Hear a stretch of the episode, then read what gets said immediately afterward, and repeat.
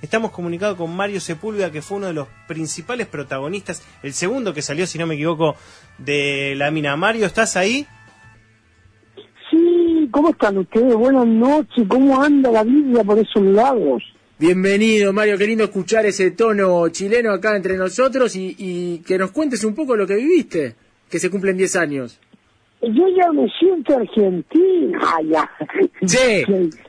Yo soy no, estoy contento, estoy feliz, estoy a, ahorita de, de salir, soy el segundo de los dichos y soy de un equipo que se llama Universidad Católica acá, siempre salen segundo los campeonatos, así que te cuento cómo me voy.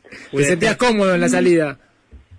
Muy feliz, contento, eh, ver cómo crecen mis hijos, ver a mis hermanos, a la gente que quiero, a mi familia en general, muy feliz, amigo mío. Mario, mañana se cumplen 10 años. ¿Lo, lo festejás de alguna manera en especial? ¿En algún momento pensaste que no iban a salir? Eh, digo, lo, hay quienes, viste, es, de estas cosas festejan como si fuese un nuevo cumpleaños. O nada, pensaste que la pasaron mal, pero todo el tiempo confiaste en que ibas a poder, iban a poder salir y, y, seguir su vida normalmente, o lo que se puede llamar normalmente. Lo pasamos mal, pasamos hambre, hubo diferencias de opiniones, pero nunca, nunca perdimos la fe de que nos Eh, hicimos un buen trabajo de equipo, nos unimos mucho, mucha unión, mucha eh, disciplina, mucha obediencia, mucho humor. Eh, Nos ayudó mucho para sobrevivir. Y claramente, eh, después dicen, después de una guerra somos pero sí te puedo decir que igual lloramos, yo lloré mucho, eh, me frustré, eh, mucho sentimiento encontrado, mucho sentimiento en contra de los empresarios, etcétera, etcétera. Pero, pero cómo, perdón Mario, pero cómo, digo, hablas de humor, hablas de disciplina, ¿cómo se desarrollaba eso? Cada quien, me imagino, cuando hay un grupo, cada quien toma otra posta, toma otra, como otra coordinación, uno es el encargado del humor, otro el de organizar los víveres, otro el de tranquilizar a los que están más eh, angustiados. ¿Cómo se desarrolló esa división de tareas? Para eso existen los equipos, pues mi querido amigo. Y para eso existen los capitanes de los equipos. Y nosotros hicimos un excelente equipo, cada uno tenía una misión. Quiero recordar que fuimos los 33 grandes líderes. Están los líderes por contrato y están los líderes natos.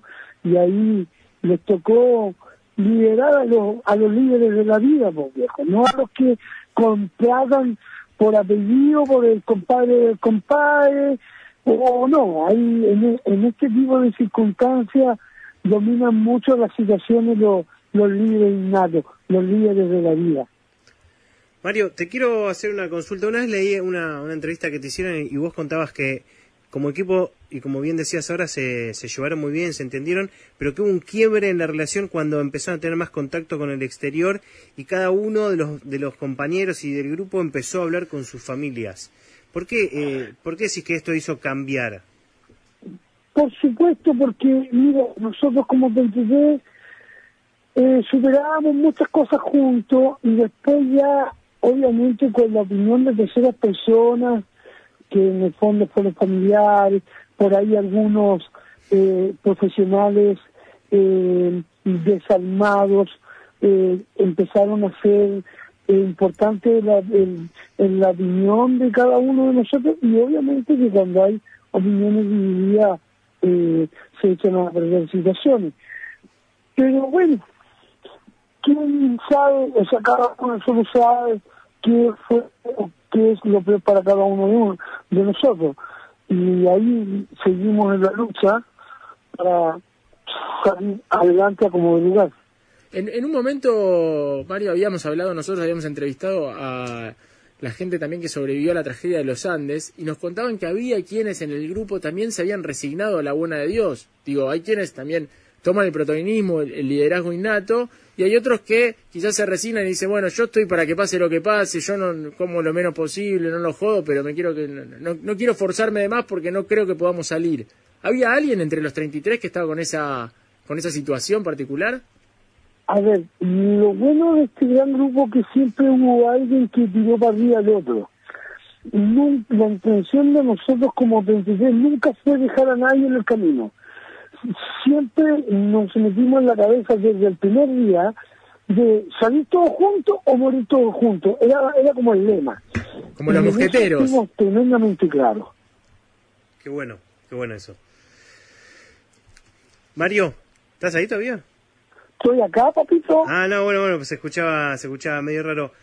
Hollywood hizo una película y tu personaje lo hizo Antonio Banderas. No todos los mineros quedaron después conformes, no sé vos en qué estado estás, porque algunos se sienten como estafados o creo que muchos no tienen, no tienen trabajo hoy o, les cuesta mucho reinsentarse, ¿no? ¿Cómo, cómo, ¿Cómo la ves vos de ese lado, todo lo que sucedió con las películas, con Hollywood y la situación actual de, de los compañeros? Mira, yo quiero dar una opinión tremendamente importante con respecto a las situaciones. Querido amigo, el 13 de octubre del 2010 a mí me rescataron. De ahí en adelante para mí han sido solamente ganadas. El gobierno de esa época, y Dios principalmente, nuestro Padre Jehová, que creo mucho en él, hizo este gran milagro. Los trabajadores, obreros, profesionales y mucha gente, y el mundo en general, estuvo unido por 70 días se logró uno de los rescates más exitosos del mundo. Eh, sobrevivimos. Cuando nosotros nos sacan, yo en lo personal, desde el momento de salir para mí, alegría, hasta el día de hoy día. ¿Habré, hecho, ¿Habré hecho mejor o peor lo que me ha tocado vivir? Lo único que te puedo decir, que estoy a punto de quedarme el y en un rato más despierto, con ganas de seguir viviendo y ganas de seguir dándole gracias a Dios por este milagro y con ganas de seguir alentando personas que se ahogan en un vaso de agua, personas que con cualquier problemita que tiene se echan para abajo. No, compadre, yo nací para tirar para arriba a la gente y en esa posición estoy. ¿Quién hizo peor o más las cosas? Es decisión de cada uno, mi querido amigo. Mario Sepúlveda es quien, con quien estamos charlando. Él es, uno de los famosos, Super Mario es su Instagram, eh, incluso eh, de uno de los mineros, el segundo que salió de, la mina que mañana se cumplen 10 años.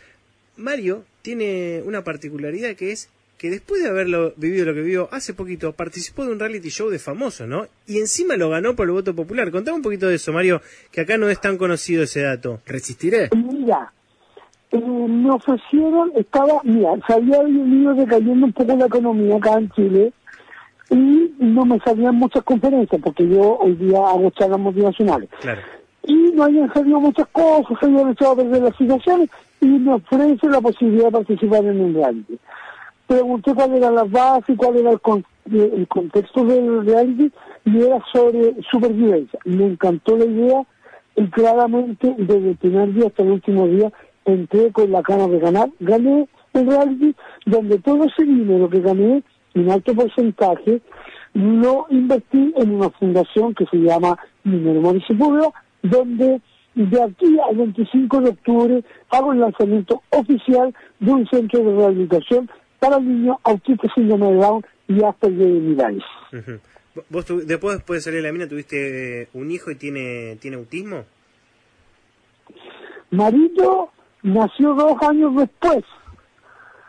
A mi señora la dejé en silla de tanto hacerle el amor, hasta que nació Marito. Y Marito es autista. Perdón, Mario, se entrecortó un poquito, se entrecortó un poquito lo que, lo que dijiste antes. ¿Saliste, Lemil, le hiciste tanto el amor a tu mujer hasta que quedó embarazada? La dejé en silla de le puse algo hasta que nació Marito. Hicimos muchas veces mil besos 365, 700 días hicimos el amor sin parar con mi señora hasta que nació Marito. ¿Pero eso es producto que habías estado bajo tierra encerrado o vos eras, eras Super Mario de antes de, que pase lo que pasó? 70 días sin mujer, nosotros le pedíamos a las autoridades que nos enviaran muñecas plásticas por abajo, nunca las mandaron, así que sufrió las consecuencias de la señora, pues papito. Bueno, pero las consecuencias son el amor, la verdad que es una, una linda consecuencia colateral de alguna manera. Por supuesto, ahí con la viejita le ponimos bueno.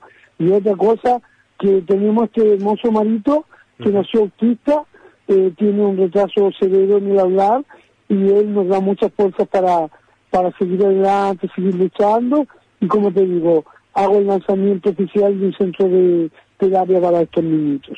Y qué mejor que tener un padre como, como tú, Mario, que Marito tenga un, un líder motivacional innato para poder enfrentar esta situación que, bueno, que, que, que, lo condiciona, pero me parece muy, muy afortunado que vos seas el padre de esa criatura.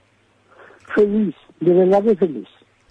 Mario Sepúlveda, muchísimas gracias por haber estado en Pogo de acá de Buenos Aires. Eh, felicitaciones, feliz día mañana, disfrútalo y bueno.